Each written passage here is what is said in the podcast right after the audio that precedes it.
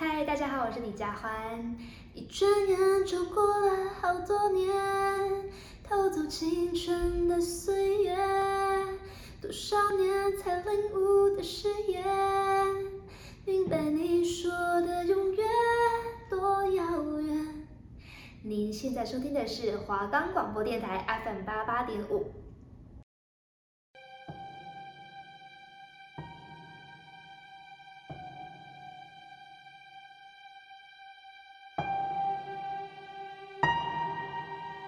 如果你也跟我们一样害怕鬼，但又喜欢看都市传说，那就绝对不可以错过我们的节目。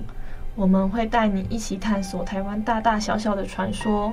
收听的时候，注意你的周遭有没有奇怪的事情发生了。会不会其实你现在身边也多了一个人？如果你也感兴趣，那就戴上你的耳机，专心聆听。只要你敢听，我们绝对放胆分享。准备好了吗？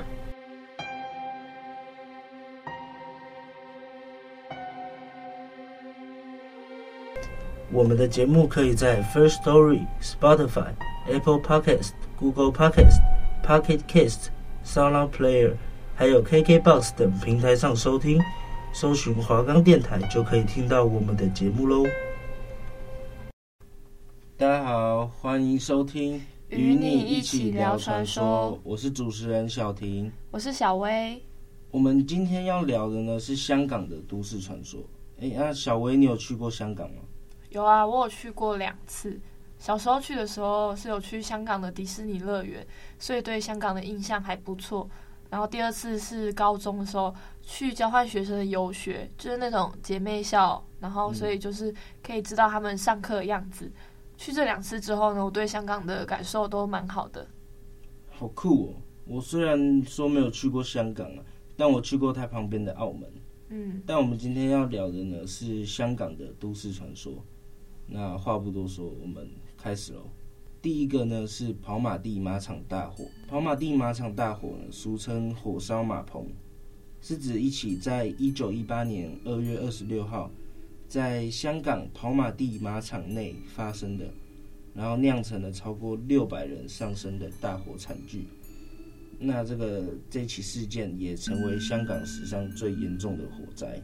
那有一本书中呢就有提到，事后机报册得六百一十四人，有举世焚无人抱怨及妇孺不知来报者，约有数百人。大火当天呢，正是香港赛马周年大赛的第二天。那下午三点左右，正在举行第五场比赛，观众看的就是很开心这样。那谁知道说这期间，因为看台的那个棚架不胜负荷，然后突然倒塌，不少人就被压死或者是压伤。那那当时的观众席下呢，有不少的熟死党。然后遭到倒下来的棚架打翻，煮东西的炉火呢就烧到木棚了，然后就引起火警，火势就跟着易燃物迅速蔓延，然后场面就很混乱。那不少人呢因为走走避不及啊，就来不及跑，然后就被烧死了。那这事后东华医院负责救济工作，然后在三月初五礼聘肇庆鼎湖山高僧。在鱼园建教超度亡魂，而且与政府商议说设立公墓，请求华明政务司转转请政府拨出咖啡园地段，作为安葬罹难死者的永远坟场，名为雾舞马棚遇难中西侍女公墓，并且建立马棚先难友纪念碑作为纪念。那其实，在这场惨剧发生之前呢，早有征兆。在事发的前一天呢，马房内就传出了不少鬼夜啼声，然后马匹呢就一直叫整夜的这样。然后事发当天，有一个爷爷带孙子经过马场，突然间呢，那个孙子就问爷爷说：“为什么这么多人的头上都有支蜡烛呢？”那那个爷爷就马上带他的孙子离开马场，躲过一劫。然后竹棚下呢，其中一间熟食档失火。由于竹棚是易燃的，火势一发便不可收拾，越烧越猛。事后证实烧死了六百个人。这么多人枉死，难怪之前传闻说跑马地马场非常的猛。根据五号的老香港卢峰树义有以下的描述：是日为跑日马，风和日丽，谁也想不到会发生火灾。没有错，风和日丽，就在火烧之前呢，一个小孩子在马会门前看到异象，就是我刚刚说的那个故事，就是小孩子问爷爷说，为什么那么多人的头上都有蜡烛，然后爷爷听到就觉得不寒而栗，然后心里发毛。然后就连忙说道：“说小孩子不要乱说，就像我们小时候乱讲话。然后那个爷阿公阿妈就会说，囡仔人无鼻无嘴这样。嗯，然后就赶快拖着小孩子离开。然后过没多久呢，马场就刮起一阵怪风，然后吹翻了收尸小贩的风炉，结果烧到观众席的竹棚，就烧死了很多人。那这个版本应该是它的原始版。”因为笔者从前听说的版本情节是更为丰富的，那内容如下：小孩子越说越玄妙，他们每个人的帽子上都插了一支点点燃的蜡烛啊。那爷爷就仍旧不以为然，就只当是说小孩子乱讲话。嗯，那不料小孩继续说道：“那些洋人更奇怪了，他们的头上尽是花束。”这时候呢，爷爷就想到，以前呢有见过洋人在办丧事的时候呢，用花束做祭品。那华人呢，从来都是以蜡烛为祭奠的。然后想到这里，简直是不寒而栗啊！所以他就赶快拖着小孩子跑走了。嗯，那我们接下来呢，来讲跑马地的历史。要讲跑马地最大的人命伤亡事故，就是刚刚说的。1918年的跑马地马场大火，那在那一年的二月二十六号呢，是周年大赛第三日的比赛。当时的看台呢都是木头制的，下面就设有各种熟食档，就是熟食的摊贩。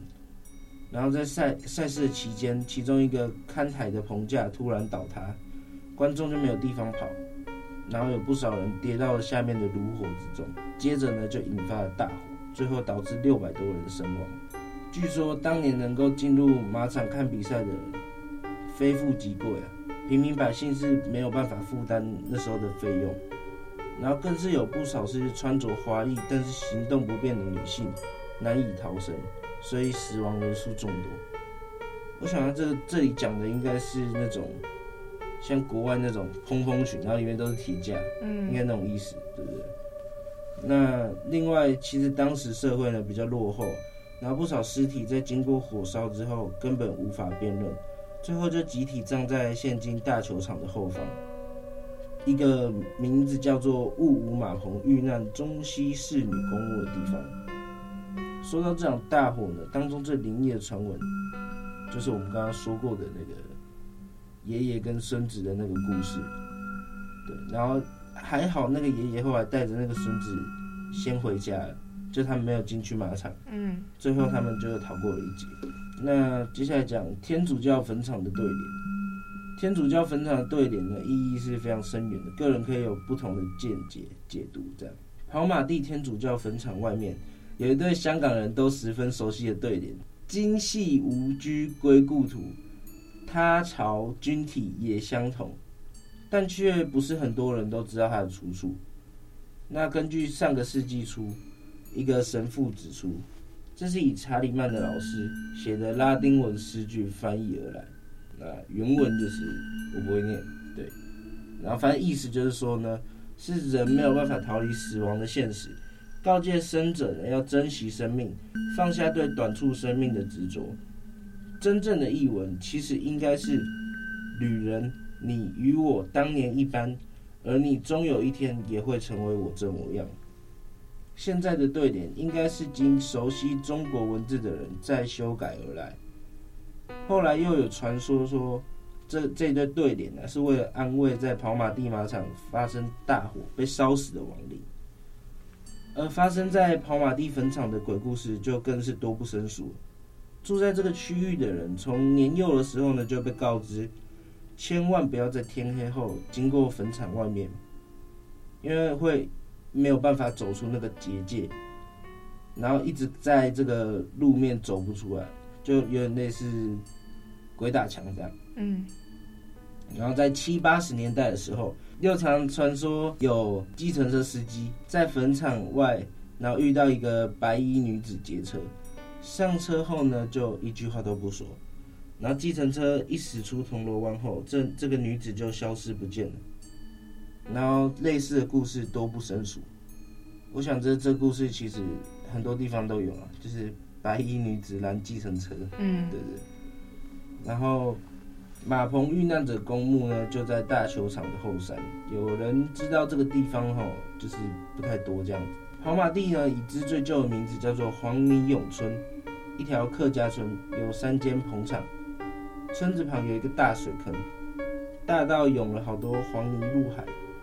水坑出口就是监拿道位置，也就是鹅颈桥。二十年代尾端，政府收地拆村，可能是最早期的拆村事件。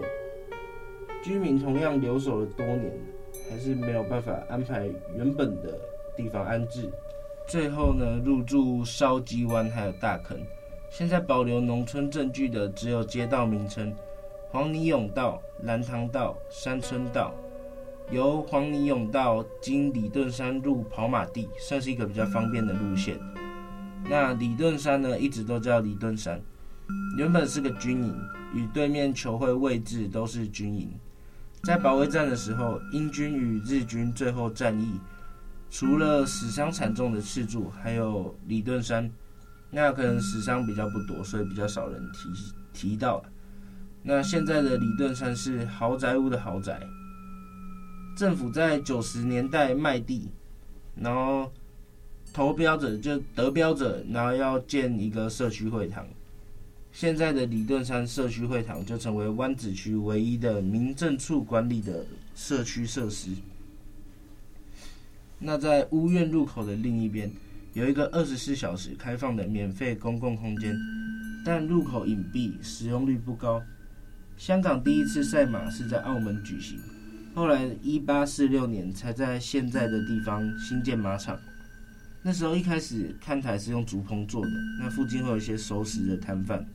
一九一六年马棚大火，原因是小贩的炉被推倒引起大火，烧死了六百多人，难以辨识。后来东华三院在扫汉埔建祭马棚大火，侍女先有念公墓。那据传说呢，大火当天有个小朋友在门外，呃，这我们刚刚讲过，就是对，看到头上都有蜡烛，然后那个阿公就带他走了，然后。过马路，在一个大榕树旁边有一个维多利亚城界碑。维多利亚城是香港开埠初期重点发展的一个范围。本来看中了跑马地地势平坦，原本要打算发展成一个居住的中心，可惜后来发现是沼泽，然后疟疾非常严重，所以就用来做坟场还有跑马之用。这个界碑表示维多利亚城最东边的位置。现在这个界碑，另一个值得注意的是，是其被保育的手法比较出奇制胜，用四个水马围着，贴上“爱惜树林”字眼的标题。好悬哦！小孩子说的话有时候都好恐怖，大人有时候反而会觉得说小孩子是在乱说话。对啊，我以前就常常看到奇怪的东西，被大人说不要乱讲话。我好像也听说过，蛮多小朋友在很小的时候都可以看到那些东西。那接下来我要说的是香港的辫子姑娘的故事。据说辫子姑娘鬼魂这个传闻是一直流传在学生的口中。二零一零年呢，她被发现是在港九多处地方出现。据说这是一位内地的女孩搭乘火车偷渡香港导致的惨案。在火车已经开进香港之后，但是还没有停的情况之下，跳车的时候长辫子被火车勾住，最后头被正在高速行驶的火车扯开，人死了，但是他的执念还在，他游荡在香港的街头，没有脸孔，前后的脸都是长辫子，许多人都曾经亲眼目睹。那轰动香港六大政府默认的灵异事件有。香港维多利亚公园厕所事件、香港新界北区茶餐厅灵异事件、广九铁路广告灵异事件、香港狐仙事件、香港中大辫子姑娘鬼魂传闻事件、香港关龙楼草间人命事件。其实，在上个世纪六零年代以前呢，人们都希望能够去香港这种大都市。所以出现了很多的偷渡客。当时的内地发展的比较慢，女孩子都喜欢留着一头长长的头发，打成两个又长又顺的大辫子。她们有的是从水中游过去，有的是躲在轮船上面。辫子姑娘就是其中这样一位偷渡客，她躲在火车上。想着等一下跳下火车之后就可以开始在香港的新生活了。那经过那一件事之后呢，香港街头就出现了许多辫子姑娘鬼魂传闻的事件。在那个辫子姑娘死的大学附近呢，更是有传出有人目击到有头没有脸，或者是头部前后都是辫子的女生出现的传闻。所以那一条路更是命名为辫路。吓得许多路人都奔跑逃命，还有一名中年女子因为见到辫子姑娘，被吓得语无伦次，最后送到医院检验。当时有多名目击者表示呢，在旺角、荃湾或是尖沙咀等地方见到一个没有脸孔、前后都是长辫子的女子。还有一名男路人怀疑他拍到辫子姑娘的鬼魂照，因为照片中隐约有见到一个六零年代打扮的女子。正面看长辫子，有风水大师认为照片中的就是辫子姑娘的鬼魂。据说还曾经有男生在校园曾经和辫子姑娘说过话。他路过学校的时候见到的，他看到一位梳着麻花辫的姑娘背着身子坐在学校的阶梯在哭。那男孩就觉得很奇怪，问他为什么哭。那这个姑娘就哭着回答说。没有人愿意跟他说话，那男生就说：“你转过头来，我和你说说话。”梳着麻花辫的姑娘就低着头说：“你看到我的样子，你会害怕的。”男生就自恃胆大，认为这个小女孩只是在害羞，所以就拍胸脯让女孩不要为他担心，自己的胆子很大。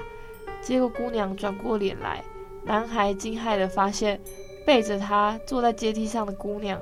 脸上竟然也是一条麻花辫。据说辫子姑娘出现最多的那条路已经被命名为辫子路，也是为了让这位辫子姑娘能够安息。而且当地多名市民及风水大师认为，快要到清明节了，可能是辫子姑娘四处寻找替身，更认为辫子姑娘会再次出现在闹市中，提醒大家要小心见鬼。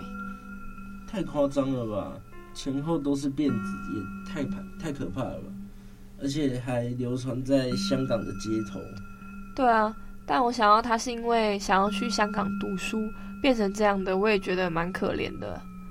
那我再讲一个香港知名的鸡人传说。嗯，在香港三四零年代的时候，当时社会动荡，民生疾苦，在这个乱世下，许多人呢就发生过骇人听闻的故事。尤其是小孩，运气好的话还可以成为乞丐混口饭吃；运气不好的话，就会被人贩子抓去了。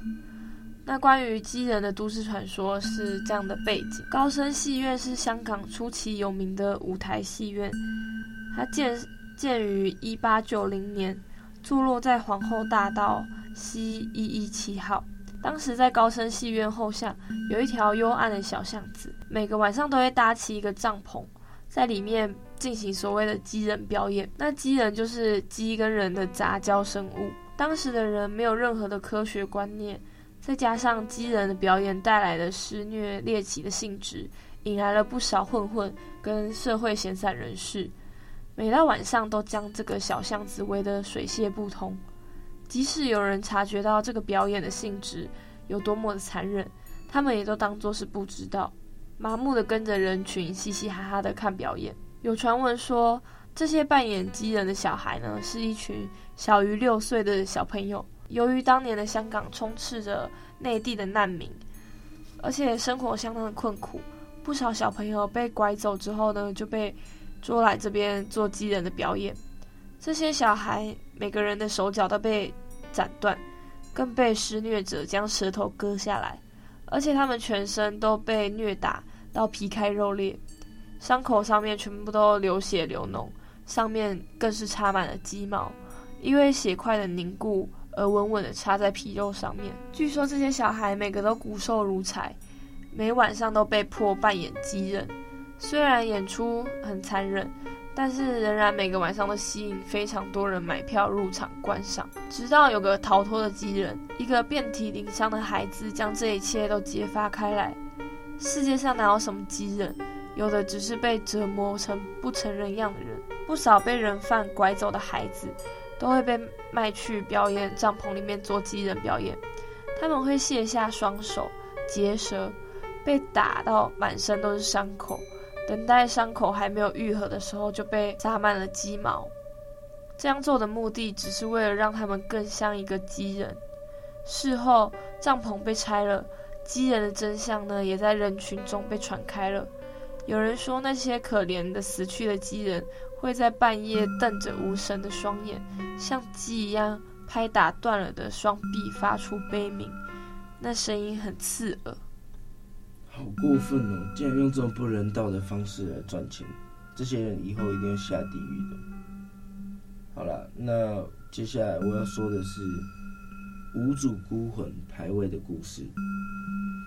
在香港呢，有个知名的节目叫做《恐怖在线》，主要是探访香港的灵异话题跟地点。然后这个节目比较出名的呢是，都有有一个线人爆料，然后探访。那个地点，那在几年前，有一个化名陶夫的线民，因为报道了一桩真实恐怖事件，没多久就自杀了。有人怀疑是因为他报道了一个无主孤魂牌位的事件，而且他还拍照。那对此，这个牌位的人呢，大不敬了，也造成他不断的碰到灵异事件，然后最后受不了，然后就自杀了。这个陶夫呢，他是一个灵异发烧友，经常在节目里分享经验或者是提供资料。有一次，他带着主持人潘少聪到铜锣湾一间知名大楼的楼梯间，介绍一个无主孤魂的牌位。虽然这个大楼很多人走动，阳气算蛮旺的，但是就这个楼梯间呢，没有什么人经过，阴气非常的重。不要说有感应的人。就算普通人经过，都会常常感到不寒而栗。那据传说，这个牌位呢是要供奉当年香港一位知名影星自杀后，不知道哪一个人士啊，就供奉牌位在楼梯间，然后常常会有人去祭拜。但是就连大楼的管理员或者是工作人员都不知道是谁会去祭拜，然后甚至拜的人是谁。那当时跟着主持人还有陶夫去探访的有另外一个工作人员。这个工作人员指出呢，他虽然已经很资深了，也知道这里有个牌位，但他也不知道是供奉谁的，因为牌位在他来之前就有了。然而，这位陶夫呢，在跟主持人介绍完这个无主孤魂牌位后，就随即失去了联络。那隔了一年之后呢，主持人辗转间得知，在一年前，这位陶夫介绍完这个牌位，并且照了几张相之后呢，就像中了邪一般，常常独自一个人在楼梯间流连。那最后在未知的原因下烧炭自杀收场。这件事轰动了整个恐怖在线的民众，因为陶夫是在节目中很有名。当他消失不见的时候，许多听众打去节目问他下落，但主持人都不肯说。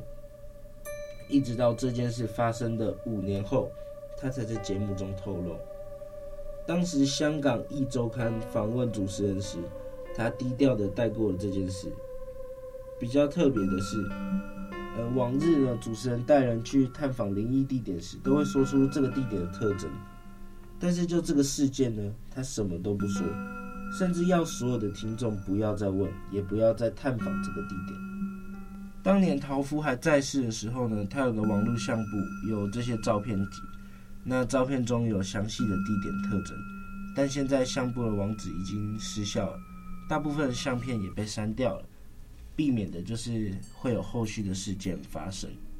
嗯，好诡异哦。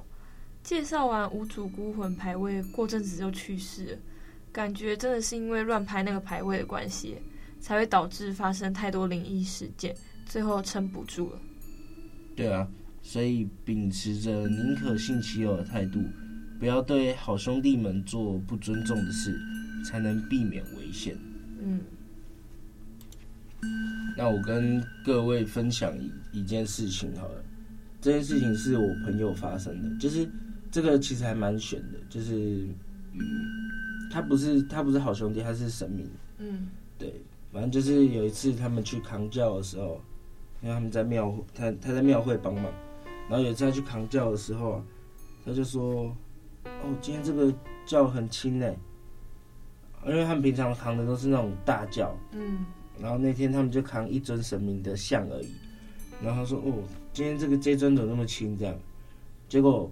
讲完话过不到三分钟，那个轿子就开始沉的跟就非常沉非常沉，嗯，然后他们不知道六个人还几个人，然后扛到定点的时候，全部都在穿短裤，嗯，就真的很累很累很喘很喘，然后那个就是比较资深的一个哥哥啦，嗯，他就跟我朋友说，都是因为他跟他乱讲话。然后导致了，就是神明原本是只有一尊在上面。我说的神像是一尊，但是神明有可以有很多个。嗯。然后据说那天就是有九个神明，然后一起降价到那个轿上。嗯。对，所以有些事情很玄的，是说不说不清楚的，就是很真的很悬。对对对。好啊，那。今天这个这一集呢，是我们的香港都市传说的上集，然后下礼拜会有我们的下集，嗯，对，请各位观众敬请期待一下，然后下周同一时间继续收听我们的与你一起聊传说，那我们下次见喽，拜拜。拜拜。